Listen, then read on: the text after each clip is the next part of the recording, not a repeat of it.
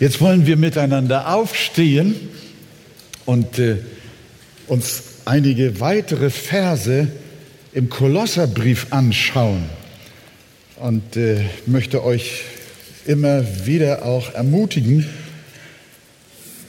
während der Predigt auch die Verse mit offen zu haben, sie mitzulesen, damit wir alle dann auch gut mitgehen können. In Kolosser 1, Vers 3 bis 6 bis 3 bis 8 lesen wir. Wir danken dem Gott und Vater unseres Herrn Jesus Christus, indem wir alle Zeit für euch beten.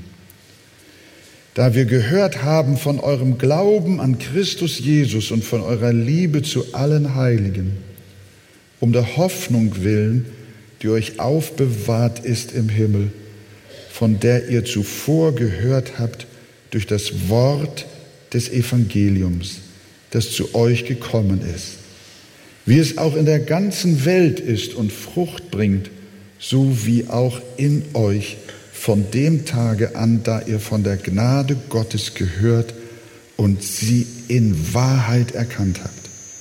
So habt ihr es ja auch gelernt, von Epaphras, unserem geliebten Mitknecht, der ein treuer Diener des Christus für euch ist, der uns auch von eurer Liebe im Geist berichtet hat.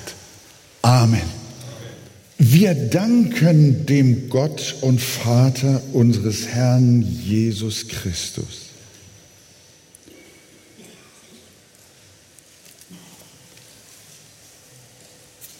Wir wissen, dass er später viel kritisiert.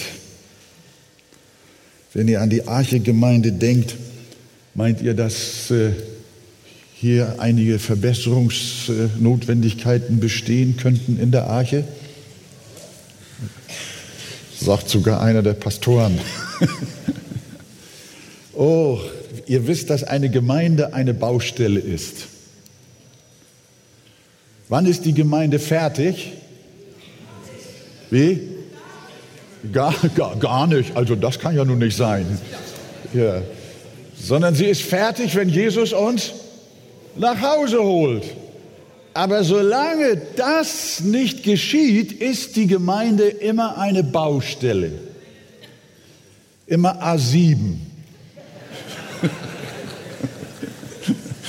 Es ist alles manchmal noch nicht bequem und noch nicht richtig fertig und noch schmutzig und noch nicht aufgeräumt und ach du liebe Zeit.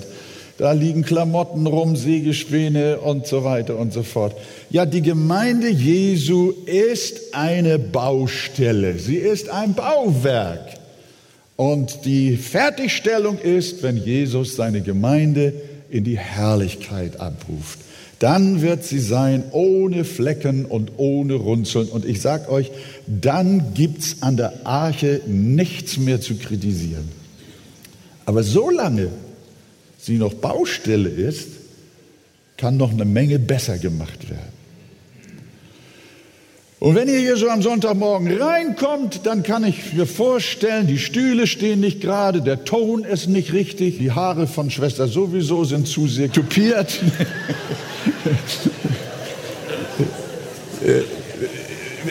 Und der Pastor ist, bei, bei dem ist auch schon wieder alles nicht richtig. Äh, Paulus hätte in Kolossee, und hat er ja später auch, eine Menge zu sagen. Aber womit fängt er an? Er fängt erst einmal an und sagt, ich danke Gott für die Gemeinde. Ist das was? Ich danke Gott für die Arche. Ich danke Gott für die Pastoren. Ich danke Gott für die Ältesten. Ich danke Gott für den Chor. Ich danke Gott für alle Bereiche der Mitarbeit. Ich danke Gott für die Hauskreise. Ich danke Gott für die wunderbare Gemeinde, die in Kolossee gewesen ist. Ich danke Gott von ganzem Herzen dafür. Wenn du dich vor deinem Bruder stellst und auch einen Tadel loslassen willst, dann möchte ich dir auch raten, bevor du mit dem Tadel loslegst, halt erstmal inne und wenn er so verkehrt vor dir steht, sprich erstmal ein Dankgebet und sag, danke Herr für diesen Bruder, für diese Schwester. Das klärt erst einmal etwas, mit wem wir es eigentlich auch zu tun haben. Nämlich mit einem Menschen, der ein Werk Gottes ist. Die Bibel sagt in Epheser 2, Vers 10, denn wir sind sein Werk. Die Arche ist Gottes Werk. Du bist Gottes Werk. Und wenn wir kritisieren, müssen wir immer wissen, wir haben es mit jemandem zu tun, der uns gemacht hat. Nicht nur was die Schöpfung angeht, sondern auch was die Neuschöpfung angeht. Gewiss, Gott ist bei jedem von uns noch an der Arbeit. Das haben wir gesagt. Aber so unfertig wie er noch ist, ist er dennoch des Herrn Werk. Sollte man einen Bildhauer kritisieren, weil seine Skulptur noch nicht fertig ist,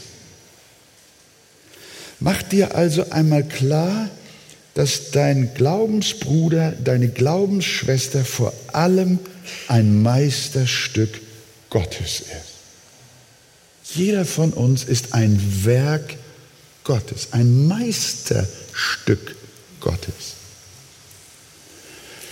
Und wenn wir das mit in Betracht ziehen, dann werden wir mit unserer Kritik bestimmt etwas vorsichtiger und ausgewogener.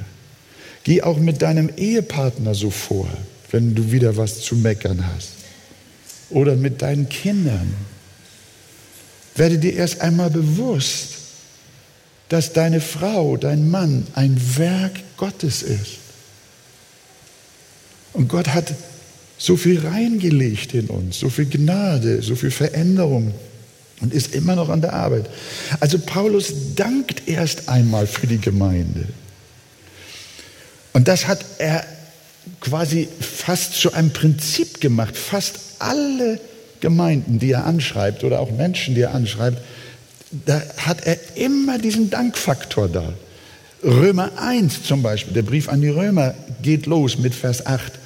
Zuerst danke ich meinem Gott durch Jesus Christus um euer aller Willen, weil euer Glaube in der ganzen Welt verkündigt wird. 1. Korinther 1. Ich danke meinem Gott alle Zeit euretwegen für die Gnade Gottes, die euch in Christus Jesus gegeben ist. Epheser 1, Vers 15. Darum lasse auch ich nicht ab, für euch zu danken. Philippa 1.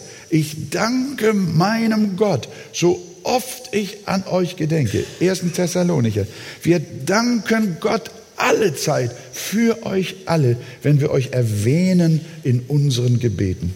Und 2. Timotheus 1, Vers 3, da schreibt er es einem, einem, einem, äh, einem Menschen persönlich, ich danke Gott wenn ich unablässig an dich gedenke in meinen Gebeten Tag und Nacht. Was lernen wir daraus, liebe Gemeinde? Lasst uns mit Dank erfüllt sein über die Gemeinde des Herrn. Sagt, könnt ihr dazu auch Amen sagen? Amen. Dass wir mit Dank erfüllt sind gegenüber der Arche. Das ist ein Geschenk Gottes. Die Frage ist, wem dankt der Apostel für die Gemeinde in Kolossee? Wem dankt der Apostel? Er dankt Gott, dem Vater unseres Herrn Jesus Christus. Er dankt nicht den Leitern, nicht den Pastoren, nicht dem Gemeindegründer Epaphras und auch nicht anderen Menschen, die die tolle Gemeinde in Kolossee mit aufgebaut haben, sondern er dankt Gott für die Gemeinde.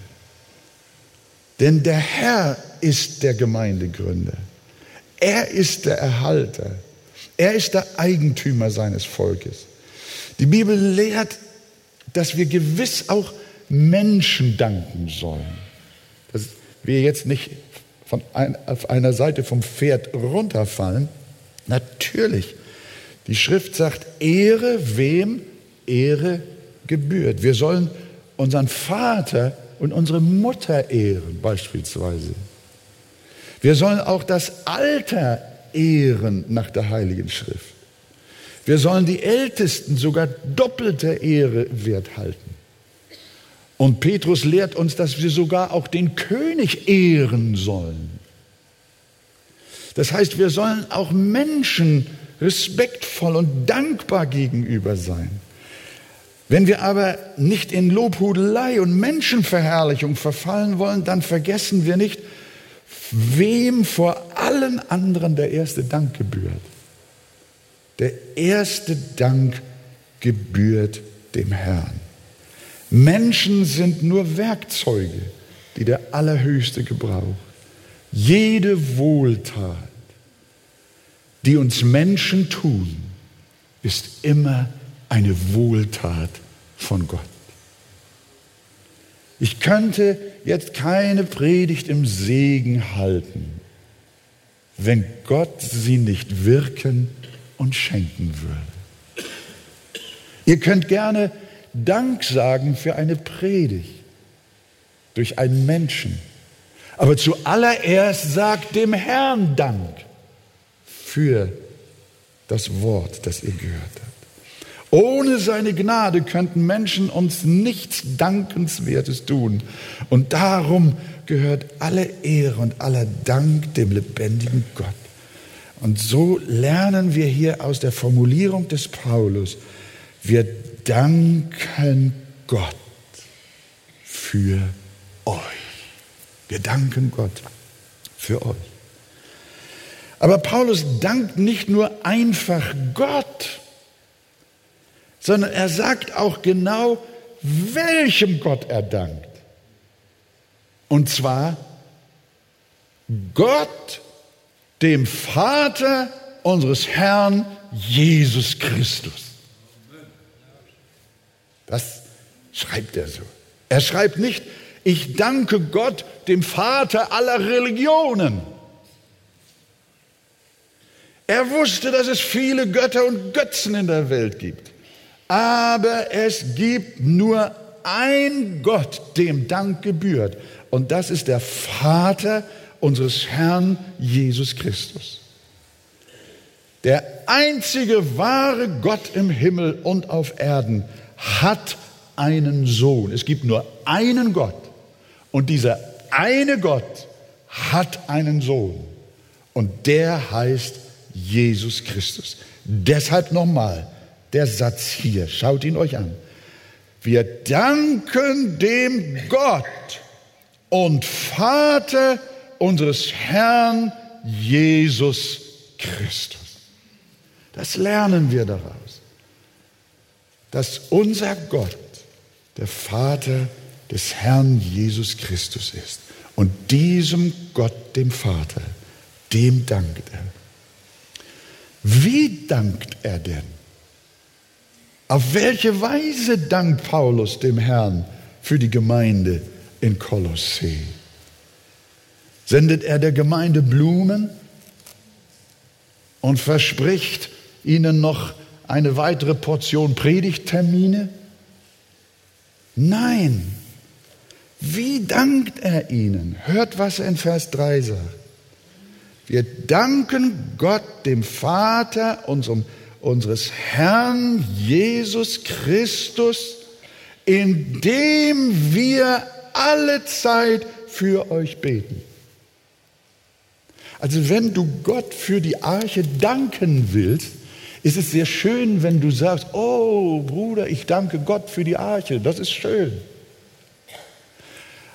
Aber Paulus hat nicht nur geschrieben, ich danke Gott für die Gemeinde in Kolossee, sondern er sagt, ich danke, indem ich für die Gemeinde bete. Es gibt mehrere Möglichkeiten, Gott für die Gemeinde zu danken, indem ich beispielsweise mitarbeite, indem ich beispielsweise auch meine Opfergaben treu eingebe. Aber Paulus sagt, Dank kommt auf eine besondere Weise zum Ausdruck, indem wir für die Gemeinde beten. Es ist nicht schön, wenn du sagst, oh, ich danke Gott für die Gemeinde am Sonntag nach dem Gottesdienst im Café. Aber während der ganzen Woche die Gemeinde mehr oder weniger vergisst. Beten. Indem wir, und jetzt kleine Wörtchen, alle Zeit beten. Wenn ihr dankbar seid für eure Gemeinde, dann drückt diesen Dank dadurch aus, dass ihr für die Arche betet. Wenn ihr dankbar seid für eure Pastoren und Ältesten, dann betet für sie. Und das nicht nur einmal im Jahr, einmal im Monat oder immer dann, wenn es euch einfällt, sondern betet alle Zeit. Liebe Gemeinde, seid dankbar und betet jeden Tag für die Gemeinde und ihre Leitung. Wir brauchen eure Fürbitte. Wir danken euch von ganzem Herzen dafür. Das ist ein Prinzip. Und wofür dankt der Apostel? Gehen wir dem auch noch nach. Er führt das ja so schön auf. Es ist ein, ein super Satz. Paulus hat, hat eine fantastische Art, Dinge auf den Punkt zu bringen. Und jedes Wort ist so eindrücklich und unersetzlich und notwendig und darf nicht fehlen. Jedes einzelne Wort. Nochmal, wir danken, wir danken Gott, dem Vater unseres Herrn Jesus Christus. Wir danken ihm, indem wir alle Zeit vor euch beten. Und jetzt wofür? Wofür dankt er? Der nächste Vers. Da wir gehört haben von eurem Glauben an Jesus Christus. Wow.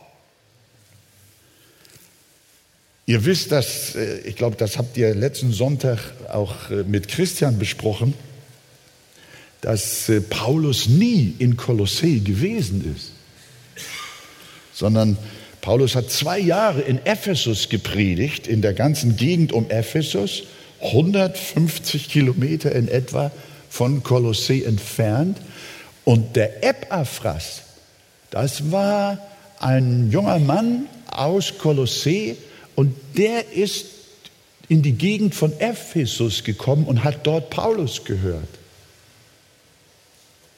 Und dann hat er sich unter Paulus Wort bekehrt und ist zurückgegangen in seine Heimatstadt Kolossee und hat dort als junger Christ eine Gemeinde gegründet.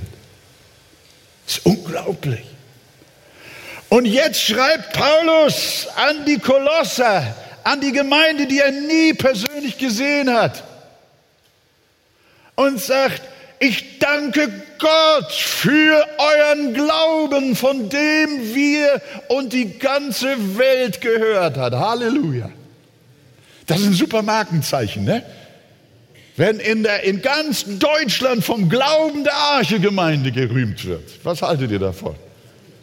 Das ist ja, das ist ja, das ist enorm. Der Glaube, er war so bewegt von dem Glauben der Kolosse. Welch ein Lob, welch ein gutes Zeugnis. Wir haben von eurem Glauben gehört. Nicht, wir haben von eurem Kirchenbau gehört oder von euren tollen Veranstaltungskalender, von euren enthusiastischen Versammlungen oder von eurem gesellschaftlichen Engagement und so weiter. Nein, die Kolosser hatten ein anderes Markenzeichen. Es war schlicht der Glaube an Jesus Christus.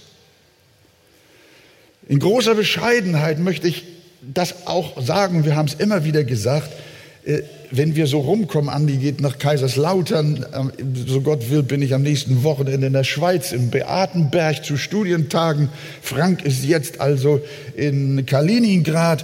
Und überall, wo wir hinkommen, treffen wir Menschen, die uns von den Sendungen kennen, die uns vom Internet kennen, die uns auch von Besuchen kennen und Diensten her kennen. Und dann sagen sie zu uns, oh Brüder, wir freuen uns so über das, was Gott in der Arche tut und Gott uns durch den Dienst der Arche geschenkt hat. Und wenn ich das denn so höre, dann denke ich, oh Mann, so gut ist die Arche gar nicht. nicht die, die, loben viel mehr. Ich ja, ich bin ja Insider, nicht? Aber dennoch, es ist eine große Freude, ein positives Signal zu hören von Menschen, die uns von außen beobachten und sagen, die Arche, die Gemeinde hat Glauben. Sie hat gesunden Glauben. Sie hat lebendigen Glauben. Und er rühmt nicht nur den Glauben, er dankt nicht nur für den Glauben der Kolosseer, sondern auch für ihre Liebe. Denn ihr habt hier im Text weiter, da wir gehört haben von eurem Glauben an Christus Jesus und von eurer Liebe zu allen Heiligen. Wäre es gut, wenn auch das über uns gesagt werden würde? Die arche Gemeinde hat Liebe zu allen Heiligen. Er schreibt, er, er, er dankt Gott nicht für die Liebe der Kolosseer äh, zu allen Menschen. Das sagt er nicht.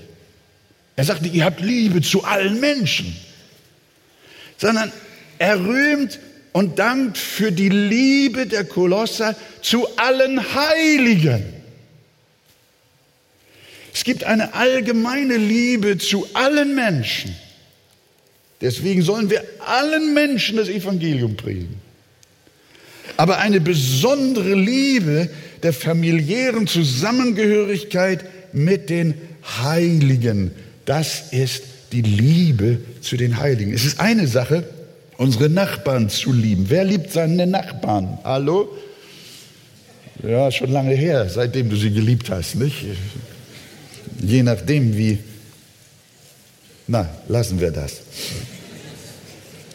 Es ist eine Sache, die Nachbarn zu lieben, aber es ist noch eine andere Sache, die Familie zu lieben. Wenn ich auf Missionsfelder gehe oder mit vielen Kindern zu tun habe, dann, dann, dann kann ich gerne sagen, und das stimmt auch, ich, ich, ich, ich liebe Kinder. Aber wenn ich mein kleinstes Enkelkind auf dem Schoß habe, ah, dann sage ich nicht, ich liebe alle Kinder. Dann sage ich, ich liebe diese hier. Kind, Familie. Paulus dankt für die Liebe zu allen Heiligen. Das ist etwas. Petrus sagt, ehrt jedermann, aber die Brüder habt lieb, sagt er. Das ist interessant ehrt jedermann, aber die Brüder habt lieb. Den Galatern schreibt Paulus, solange wir noch Zeit haben, lasst uns Gutes tun an jedermann. Allermeist aber an des Glaubens Genossen. Deswegen, wenn wir auch Armenhilfe auf den Missionsfeldern vornehmen, dann gehen wir immer nach dem Kriterium, unsere Glaubensgeschwister zu besuchen, die in Not sind. Und wenn Sie ungläubige Nachbarn haben, dann bekommen Sie auch etwas und freuen sich. Aber wir verstehen unsere Missionsarbeit nicht als allgemeine Hilfe für alle Armen in der Welt, sondern wir gehen auf die Missionsfelder und wir besuchen die Gemeinden. Und wir segnen sie auch mit den materiellen Gaben und Gütern, die ihr uns in die Hand gebt. Am meisten die Glaubensgenossen, Liebe zu allen Heiligen. Und davon profitieren auch Menschen, die in ihrer Nähe leben. Wir sind nicht das Rote Kreuz, sondern wir sind Gemeinde Jesu. Und das ist ein großer Unterschied. Lasst uns Liebe zu allen Heiligen pflegen, für die verfolgten Christen beten, die armen Gemeinden versorgen, die Kranken und Schwachen in Liebe betreuen und die einsam besuchen. Mögen wir bekannt sein wegen der Liebe zu allen Heiligen, damit viele Gott danken und ihn preisen. Das Studium dieses Textabschnittes lohnt sich auch wegen des nächsten Gedankens, den Paulus hier reinbringt. Er sagt, woraus denn der Glaube und auch die Liebe entspringt. Er sagt in Vers 5, um der Hoffnung willen, die euch aufbewahrt ist im Himmel. Also er dankt, da wir gehört haben von eurem Glauben an Jesus Christus und von eurer Liebe zu allen Heiligen. Und wo kommt das her?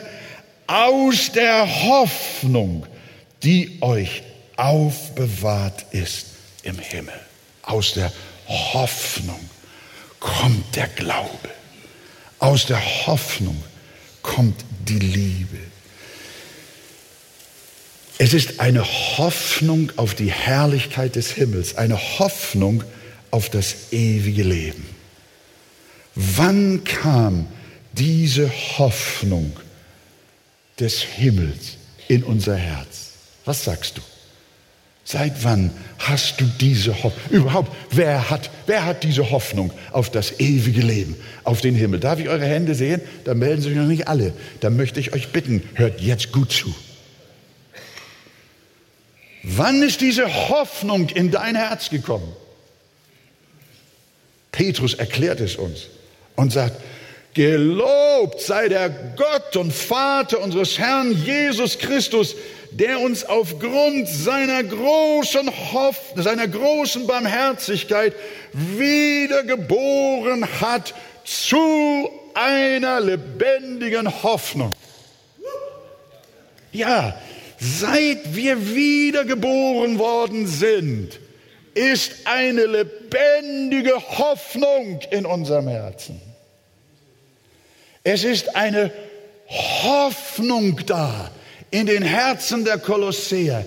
Eine lebendige Hoffnung auf die Herrlichkeit bei Jesus, auf das ewige Leben, auf das neue Jerusalem, auf eine zukünftige ewige Welt des Friedens. Und diese Hoffnung, ist in den Herzen der Kolosseer. Und aus dieser Hoffnung heraus entsteht der Glaube, entsteht die Liebe, sind sie aktiv für den lebendigen Gott, wofür der Apostel dankt. Das ist gewaltig. Seit unserer Wiedergeburt lebt durch den Heiligen Geist eine lebendige Hoffnung. Und Hebräer sagt, und diese Hoffnung halten wir fest als sicheren und festen Anker der Seele. Deine Hoffnung sind nicht Luftblasen, sondern deine Hoffnung ist ein sicherer, fester Anker, der hält. Unsere Hoffnung ist nicht vage. Sie ist keine Vermutung, kein Wunschdenken, sondern sie ist eine lebendige, sichere und feste Hoffnung, so fest wie ein Anker. Sie ist eine Tatsache, ein Faktum. Auch wenn wir sie noch nicht gesehen haben, können wir an dieser Hoffnung nicht zu Schanden werden. Das Sprichwort sagt, die Hoffnung stirbt zuletzt.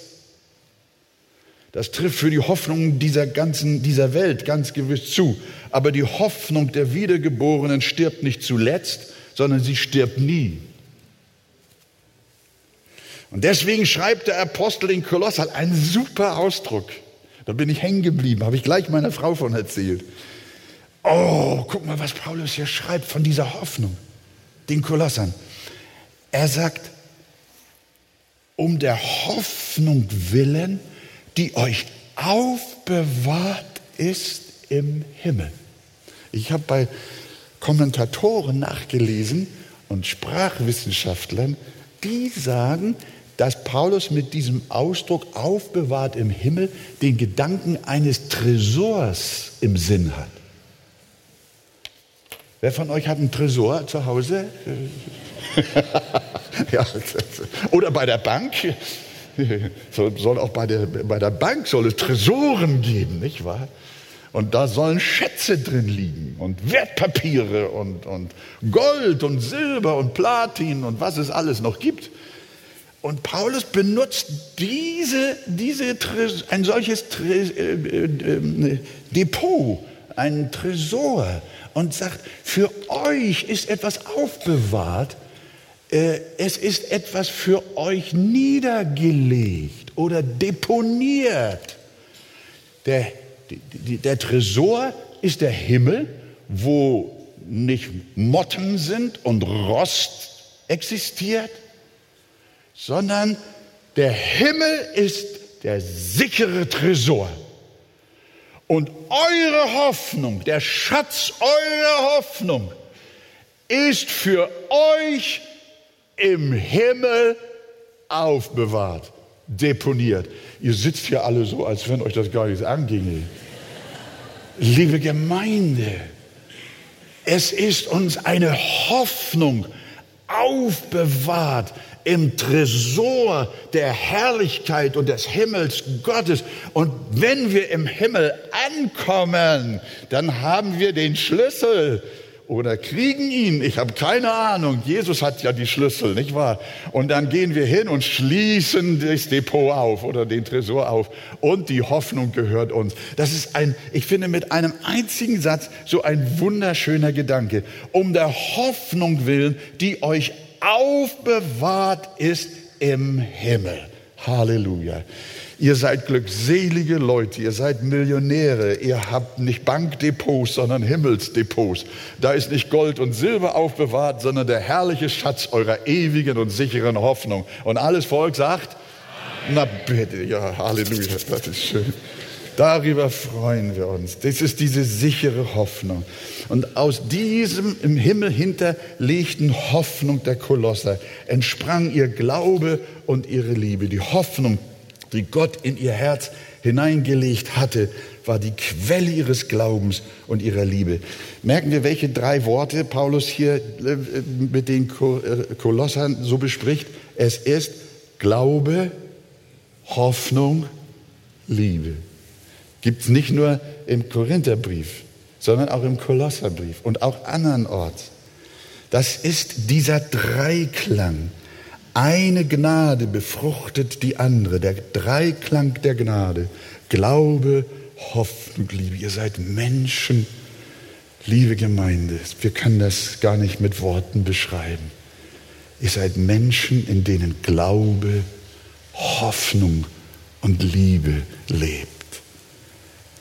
Und von diesem Akkord war die Kolossergemeinde erfüllt.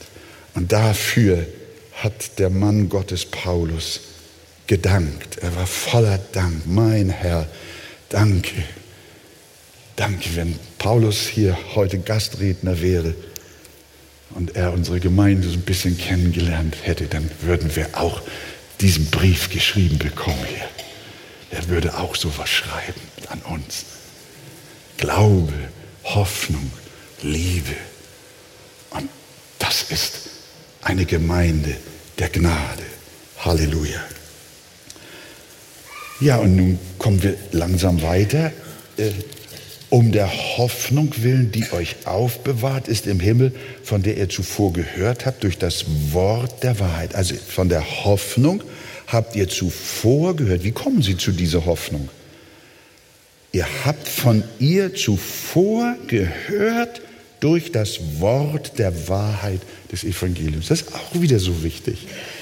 Wir wissen das eigentlich schon, aber wir dürfen das uns immer wieder klar machen durch solche Sätze. Deswegen empfehlen wir immer nicht durch die Bibel zu hetzen und ganze Kapitel und ganze Bücher im Hauruck-Verfahren durchzulesen, sondern es lohnt sich, bei jedem Vers und bei jedem Wort stehen zu bleiben. Wie kam diese im Himmel deponierte Hoffnung in ihr Leben. Und Paulus sagt, sie kam dadurch, dass ihr das Wort der Wahrheit, des Evangeliums gehört habt. Es ist das Evangelium, durch das Hoffnung kommt. Hätten die Kolosser das Evangelium nicht gehört, hätten sie keine Hoffnung und wären für immer verloren. Wie alle Menschen. Und mein Freund, falls du dich vorhin nicht gemeldet hast, als ich fragte, wer hat diese Hoffnung, diese ewige Hoffnung in seinem Herzen, jetzt für dich. Willst du ewige Hoffnung haben, dann höre das Evangelium. Höre das Wort der Wahrheit. So nennt Paulus das Evangelium, das zu euch gekommen ist, wie es auch in der ganzen Welt ist und Frucht bringt. Er sagt, dieses Evangelium ist in der ganzen Welt und dort bringt es überall Frucht so wie auch in euch, von dem Tag an, da ihr von der Gnade Gottes gehört und sie in Wahrheit erkannt habt. Das ist unser Dienst, das Evangelium zu predigen, das Wort der Wahrheit, das durch dieses Wort, das gehört wird, Hoffnung in die Menschen kommt, Hoffnung aufblüht, ewiges Leben, verbunden mit Glaube und Liebe. Halleluja. Deswegen wollen wir und dürfen wir auch kein anderes Evangelium verkündigen. Kein anderes Evangelium. Die Kolosser sind nicht errettet worden durch Philosophie oder durch andere Menschenweisheit. Damit hat Paulus sich im ersten Korintherbrief ja auch so auseinandergesetzt. Und da gibt es auch heute so viel Abgewandeltes und Verflachtes und auch Verfälschtes, kaum wiederzuerkennendes Evangelium. Und liebe Gemeinde, wenn wir wirklich Frucht sehen möchten, wenn wir wirklich Hoffnung aufblühen sehen möchten in den Herzen von Menschen, dann hilft uns nicht allgemeine Frömmigkeit und Kirchlichkeit und soziales Wesen, sondern dann hilft uns nur das Evangelium von Jesus Christus, dem Gekreuzigten. Und möchtest du ein Mensch der Hoffnung sein, mein Freund, dann hörst du hier heute Morgen das Evangelium, dass Jesus deine Schuld am Kreuz stellvertretend für dich auf sich genommen hat. Und wenn du diesem Christus vertraust und ihm glaubst, dass er das für dich geschafft hat, dann bist du frei von deiner Sünde und hast Hoffnung auf das ewige Leben. Das war die Botschaft, die der Epaphras von Ephesus kommen, von diesen Lehrvorträgen, zweijährigen Lehrvorträgen des Paulus, geht dieser junge Mann nach Hause und erzählt in Kolossee diese Botschaft des Evangeliums, das Wort der Wahrheit und eine Erweckung bricht aus und die ganze Gemeinde wird erfüllt mit Hoffnung. Und Paulus weiß nichts anderes, zu Anfang dieses Briefes zu schreiben. Ich danke Gott unserem, dem Vater unseres Herrn Jesus Christus. Ich danke Gott für euch, für euren Glauben, von dem wir gehört haben, von eurer Liebe, aufgrund der Hoffnung, die in euch wirkt. Und das fing alles an in dem Moment, als ihr das Wort der Wahrheit gehört habt und lebendig geworden seid. Das ist das nicht stark, dass wir teilhaben dürfen daran? Und das ist das nächste. Und das Letzte, was dem Apostel Paulus hier wichtig ist, die Korinther daran zu erinnern. Er sagt, schaut mal, wie ist das alles gekommen, dass er so gesegnete und begnadete Menschen seid in der Gemeinde. Es ist durch das Evangelium gekommen. Aber Gott hat sich eines Menschen bedient, dieses Evangelium zu euch zu bringen. Denn er sagt in Vers 7 und Vers 8, so habt ihr es ja auch gelernt von Epaphras. Habt, merkt ihr? Die haben es gelernt. Und Paulus nennt den Epaphras unseren geliebten Mitknecht, der ein treuer Diener des Christus für euch ist. Dieser Epaphras der ist von Paulus so inspiriert gewesen vom Evangelium, dass er, eine, dass, dass er angefangen hat, die Menschen in Kolossee zu unterweisen. Und die Kolosseer, die sich dann um ihn versammelt haben, die haben von ihm das Evangelium gelernt. Daran können wir erkennen, es ist einerseits richtig, das Evangelium zu proklamieren und Jesus Christus als den Namen über alle Namen auszurufen. Aber es ist auch wichtig und vielleicht noch wichtiger, den Menschen das Evangelium zu erklären. Der Missionsbefehl lautet, geht hin in alle Welt und verkündigt das Evangelium und lehret sie halten. Alles, was ich euch befohlen habe. Das heißt also, unser, unser Dienst, der Dienst des Epaphras, ist ein Lehrdienst, ist ein Erklärungsdienst. Wenn Menschen das Evangelium nicht verstehen, das Evangelium ist nicht für Frösche und für Pferde, sagt Spurgeon, sondern es ist für Menschen, denen Gott eine Vernunft gegeben hat. Und wenn diese Vernunft unter Licht Gottes kommt, dann versteht die Vernunft.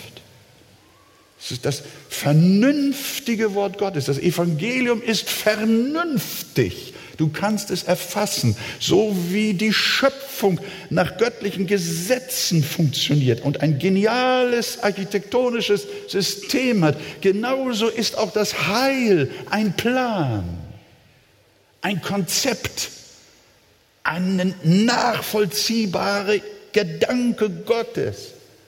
Wir sind gefallen, Sünder, schuldig. Gott sendet in seiner Liebe Jesus Christus, sendet ihn ans Kreuz für dich und für mich und für alle, die glauben. Und so sollen alle, die an ihn glauben, nicht verloren werden, sondern das ewige Leben haben. Keine Religion hat eine so kostbare Botschaft und wir, es hat keinen Sinn, einfach zu sagen, Nächstenliebe, Nächstenliebe geht hin, Nächstenliebe. Heute ist es ja modern, auch unter Flüchtlingen zu sagen, ja, von kirchlicher Seite, wir gehen hin, sagen kein Wort von Jesus, wir dienen ihnen nur in Liebe und bringen ihnen Beutel. Nein, ihr Lieben, unsere Aufgabe ist es, hinzugehen, dass Menschen lernen können das Evangelium von Jesus Christus. Und der Apostel sagt hier, so habt ihr es ja auch gelernt von Epaphras, unserem geliebten Mitchrist. Wir sehen, Paulus sagt, wie sollen sie aber anrufen, an den sie nicht glauben? Wie sollen sie aber glauben, von dem sie nichts gehört haben? Wie sollen sie aber hören ohne Prediger? Paulus sagt nicht, ihr habt äh, das Evangelium gehört von einem Engel und von Erscheinungen und durch Phänomene und durch Wunderzeichen. Nein, er sagt, ihr, Kolosse, ihr Kolosseer, Ihr habt das Wort der Wahrheit gelernt von einem Menschen, von Epaphras, einem Diener Gottes, unserem geliebten Mitknecht. Das ist der Weg der Evangelisation und Seelenrettung. So wurden die Christen in Kolossee gerettet und genauso werden auch heute Menschen gerettet. Wir freuen uns auf den Besuchersonntag. Da könnt ihr ein Epaphras sein. Wir brauchen Epaphras-Leute, die in ihre Umfeld gehen und die Menschen schon anfangen, ihnen von Jesus zu sagen. Und dann bringt ihr sie mit. Und dann lernen sie das Evangelium.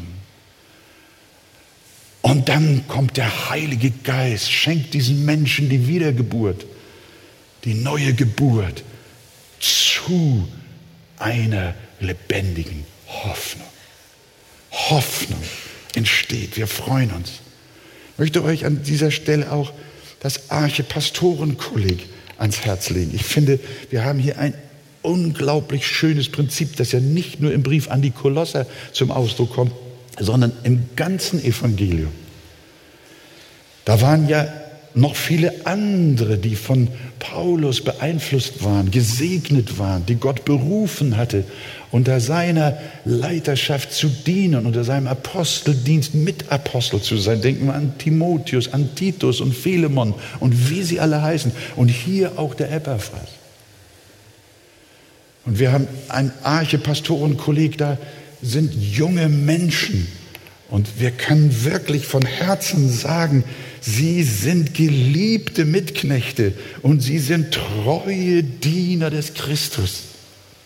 Wenn ich an unsere Brüder denke, die jetzt in Stade dienen, fest und auch in Hannover, in Kaliningrad, in Jepopetrovsk, in Blantyre, in Malawi.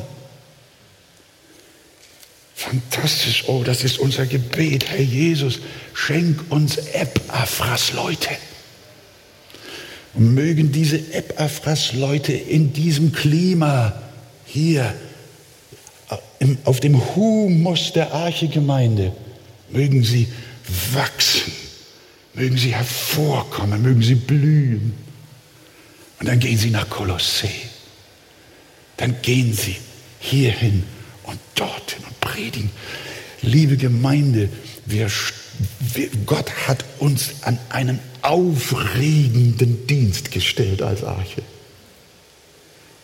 Das Wort der Wahrheit, den Glauben zu verkündigen durch zugerüstete, geliebte Mitknechte Gottes und durch treue Diener des Christus. Wir haben sie, aber betet darum, dass es noch viel, viel mehr sein mögen. Es gibt in Deutschland und in der Welt so viele Kolosseerstädte, die dringend gesunde Gemeinde brauchen. Vielleicht bekehrst du dich heute, du, und wirst ein Epaphras in unserer Zeit. Gott schenke uns viele davon. In Jesu Namen. Amen.